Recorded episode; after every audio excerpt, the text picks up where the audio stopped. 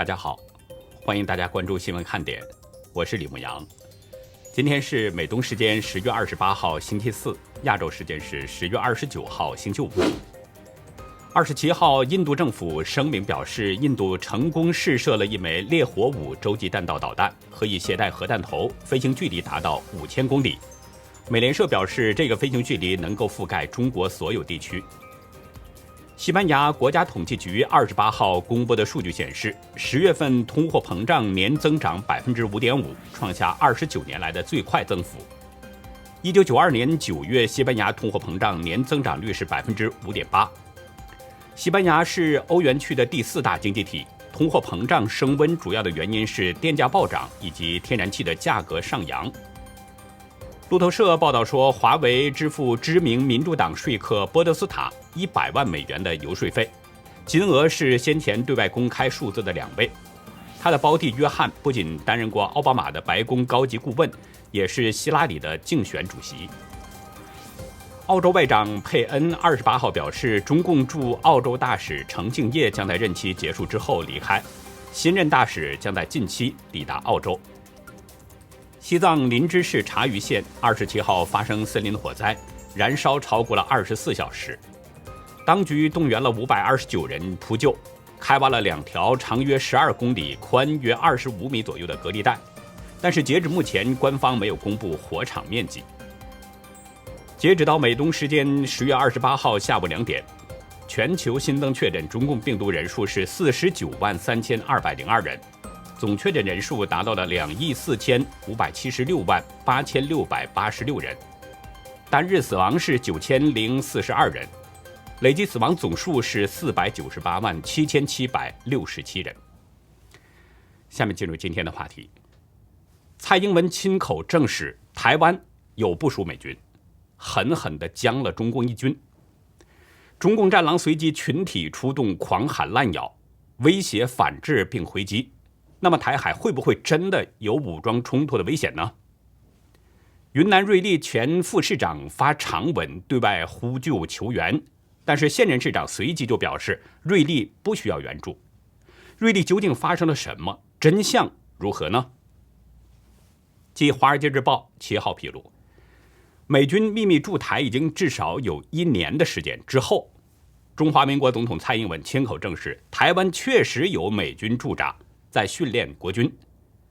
在 CNN 的专访中，蔡英文指出，如果北京攻打台湾，的确对此完全有信心，美国会来协防。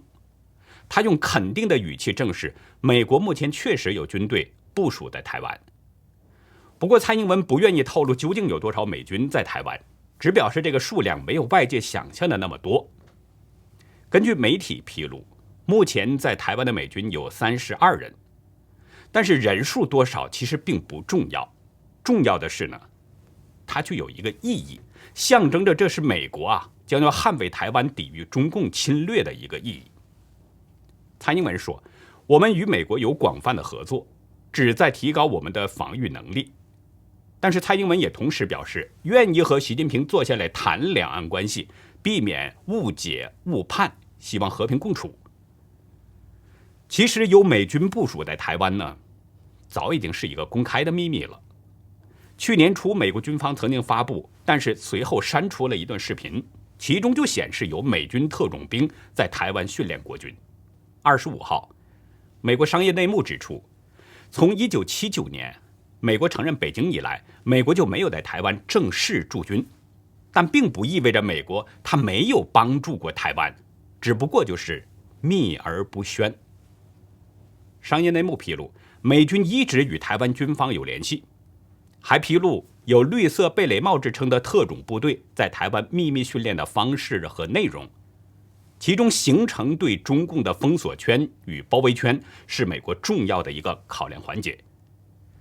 报道引述绿色贝雷帽前成员介绍，美军在印太地区的行动当中，第一特种作战旅主要负责与台湾和其他盟友之间的合作，形成对中共的封锁包围圈。对国军的训练内容，包括武装潜水破袭和高空跳伞实施突袭等等。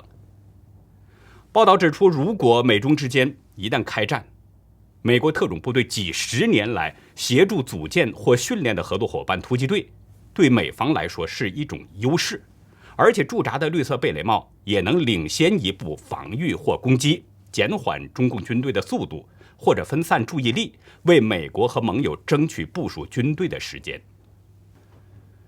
正如商业内幕所言，美军驻台是秘而不宣的事，美台双方此前不捅破这层窗户纸。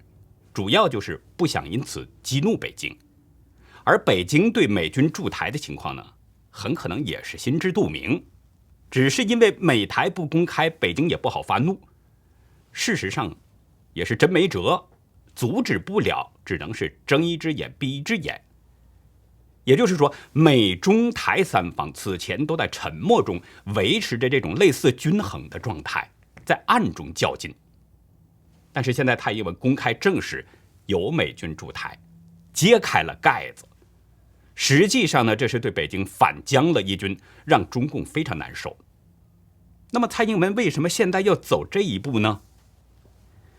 归根结底，原因还在北京，是中共把台湾给逼到了这一步，不得不反将。我们看到近两年来，中共派军机骚扰台湾防空识别区，几乎已经常态化了。尤其是最近几周，中共军机的数量是激增，导致了台海局势骤然升温。蔡英文在 CNN 的采访中指出，中共野心勃勃，是扩张主义者，因此有些事情他们原本可以接受，但是现在无法接受，所以台湾必须让自己做好准备，持续强化自我防卫能力，并提升不对称战力。但是蔡英文也指出。即便如此，两岸还是可以和平共存。中共遭到了反将，几只战狼今天像发疯了一样，连续发出各种威胁。中共外交部发言人汪文斌说：“啊，坚决反对美台之间任何形式的官方往来和军事联系，反对美方干涉中共内政。”他声称，分裂国家的人从来没有好下场。中共国防部发言人谭克飞声称。如果美方继续以台克共，企图用切香肠的方式实质性的提升美台军事联系，那么中方将坚决予以反制和回击。雕盘侠胡锡进少不了，他甚至称，蔡英文首次证实美军存在于台湾，作死。他说，无论出于什么目的，美军驻扎台湾肯定是破底线的事儿，是引爆台海战争最危险的因素之一。胡锡进在微博发帖呢，他说：“民进党当局如果看到大陆今天没有采取军事行动，就认为今后也不会，大陆会纵容他们损害中共国家主权的任何行径，那是极其危险的误判，结局只有他们死。”胡锡进的这个说法，实际上呢，跟以前的说法相比，是一种退缩的说法。本月八号，他曾经在推特上威胁。如果驻台美军穿着美军制服并公开他们的基地所在地，倒是看看解放军会不会发动有针对性的空袭来消灭这些美国侵略者。他还曾经声称，美军重新进驻台湾，那将意味着战争。那么中共会不会就此真的出兵武力攻打台湾呢？我曾经说过一个笑话，是老师讲给我们的。狗咬人不是新闻，人咬狗才算是新闻。胡锡进这种论调多了，但不是新闻。有中共背景的《南华早报》今天引述前中共军队教官宋忠平表示，蔡英文的爆料是对北京的严重挑衅，是一次严重的政治和军事挑衅。但是宋忠平认为，解放军不应该轻举妄动。他预测。北京将坚持和平统一，并争取台湾民众的支持。北京联合大学台湾研究所教授朱聪玲也认为，北京的对台战略不会发生太大变化。他表示，即使北京通过战争或其他方式解决台湾问题，仍然存在发展问题，世界上仍然存在着遏制中共的问题，北京必须要面对。朱松龄分析，现在看来，中国。应该抓住战略机遇期，促进发展。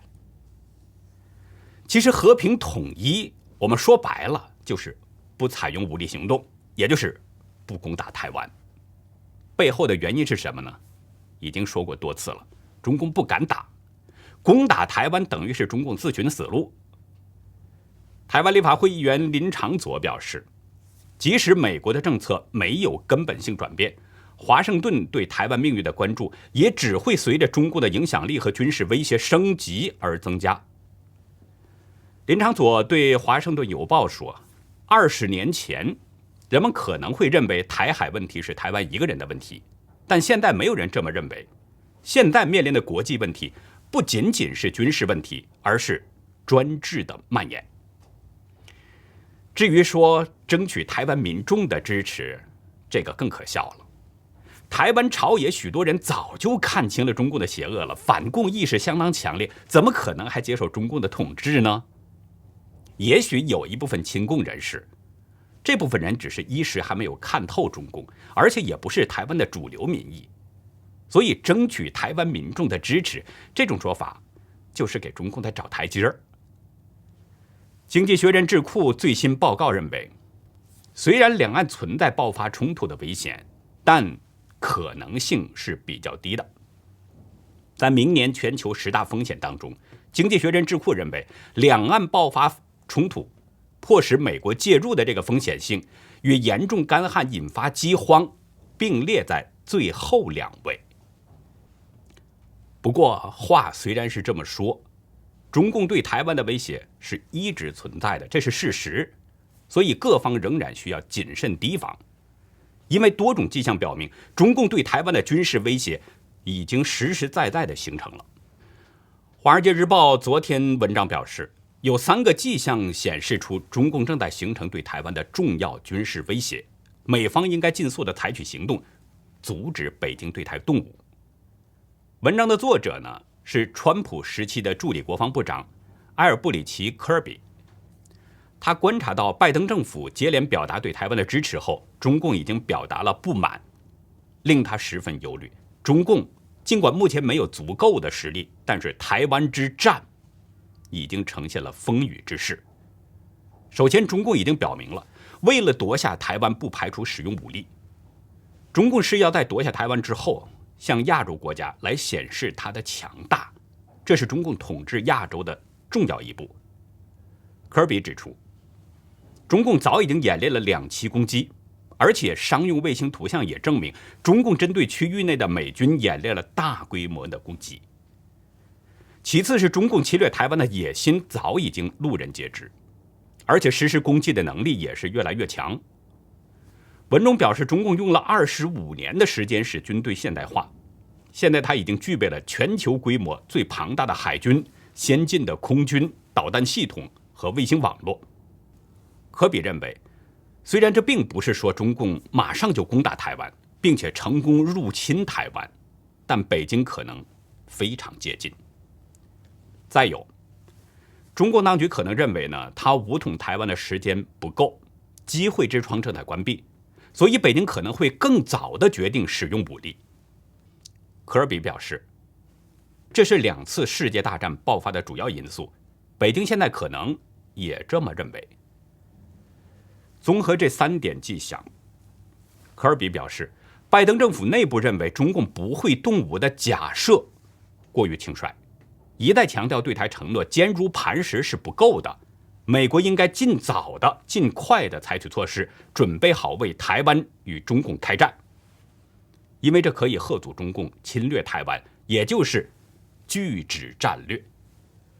科尔比认为，美国将军力转往亚洲是正确的，必须要解决美国在亚洲军力不足的问题，但是当务之急却是协助台湾彻底改良防御系统。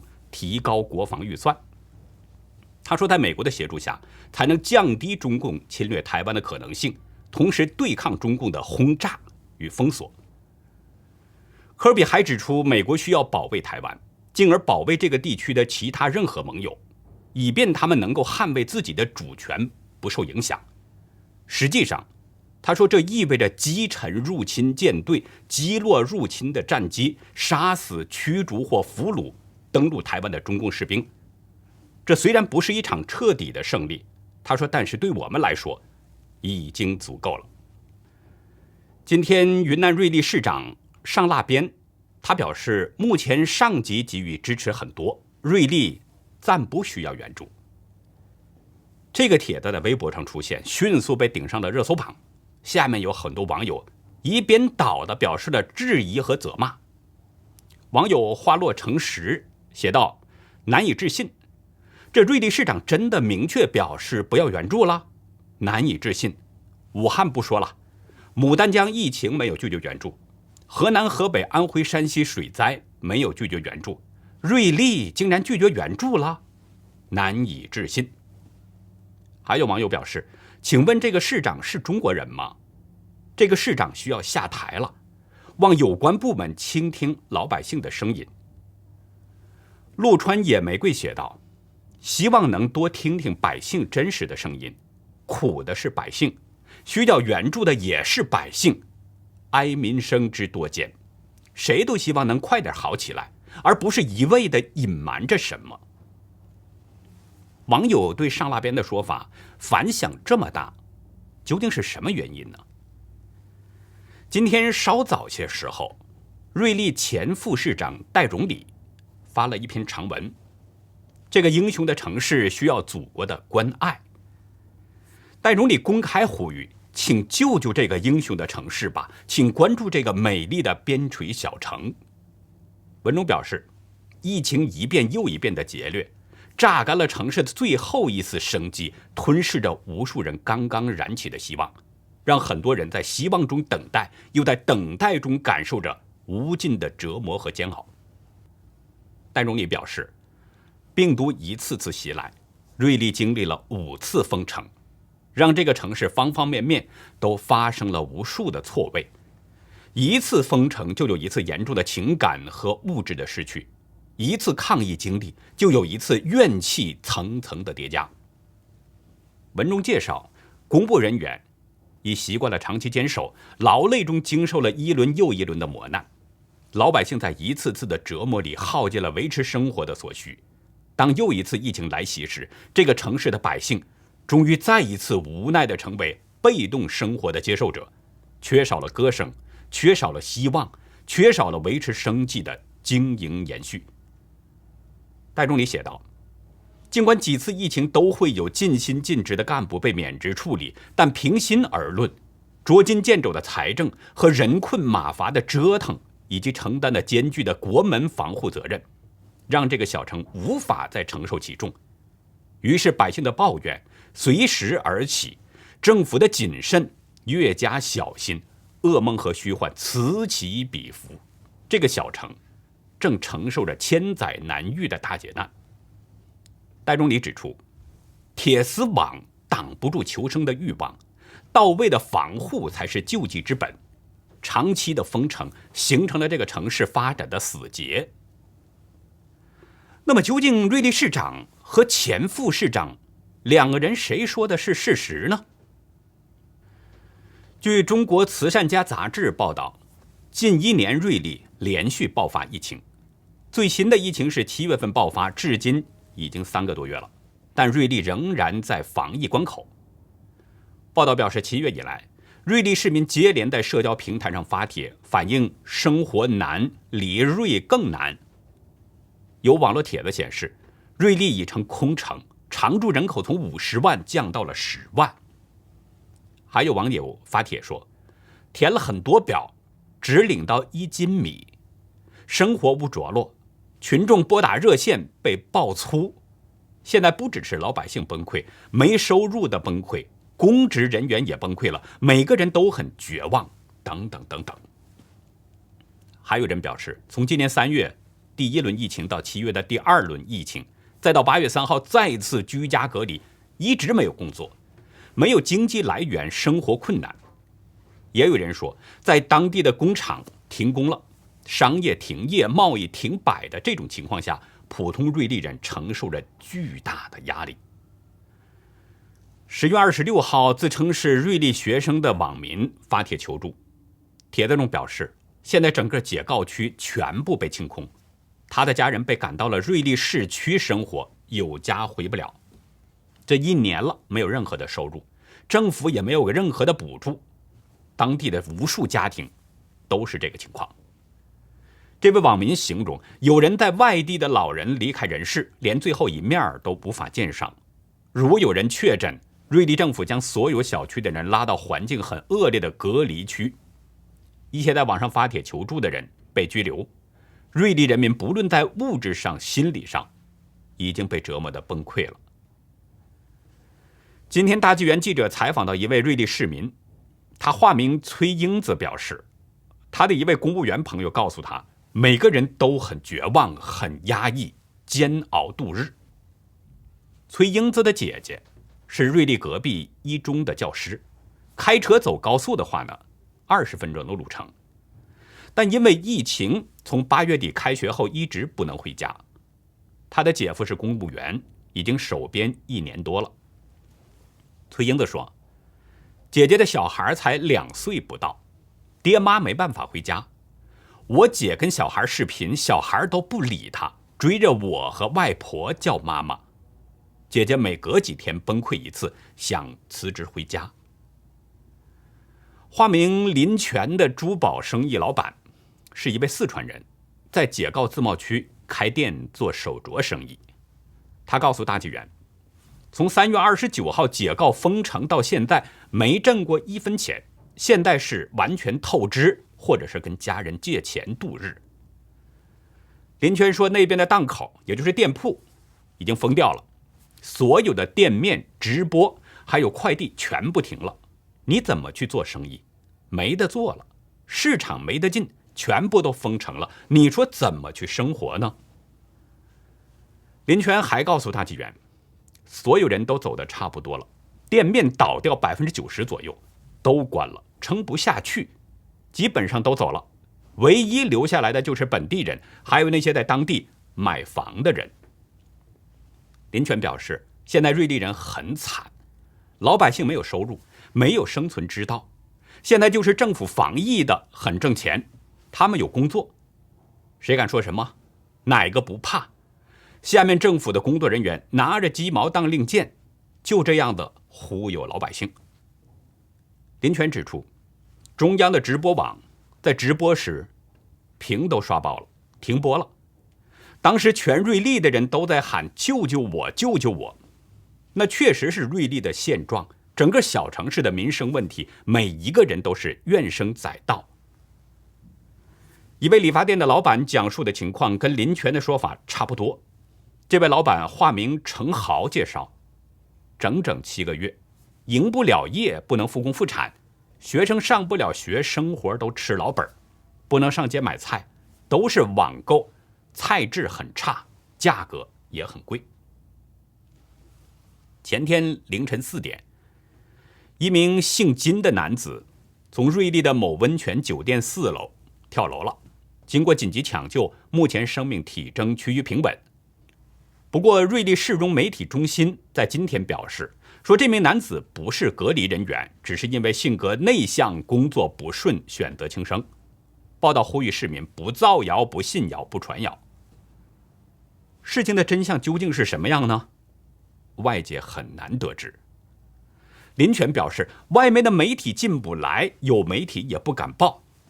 瑞丽市的新闻都被宣传部门屏蔽掉了。现在政府通报会也好，当官的在掩盖事实，也是走过场。包括省长十天清零来发誓，也是在作秀。瑞丽市容媒体中心的这个公告发出以后啊，很快也上了热搜。不过有网民表示，全城停摆半年上不了热搜，几十万人生活无着上不了热搜，强行隔离上不了热搜，好个屁谣上热搜了。行，那咱们说说为啥工作不顺呢？因为当地人。根本没工作做。林泉也提到了那名男子的跳楼情况，他表示确实是跳楼了，二十多岁，是从五楼跳下去的，挂在树上没有摔死。凌晨四点多，他的家人哭的把整个一栋楼左邻右舍全都惊动了。林泉也不清楚具体的跳楼原因，但是他说很多因素吧，包括瑞丽的人民经历这么多。每个人的精神状况，不论什么状况，都会很忧郁，那位理发店老板程豪也说，这个跳楼是真的，有好几起跳楼的了，就是没报道。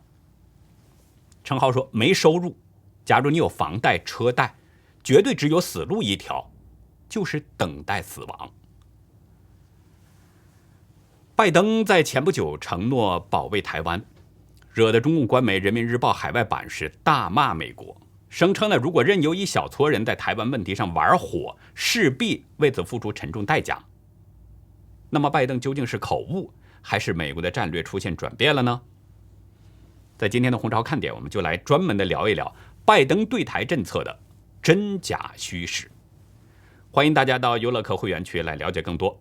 我们的会员网站网址是 http: 冒号双斜线牧羊兽点 com，还有一个是 http: 冒号双斜线 youlucky 点 biz。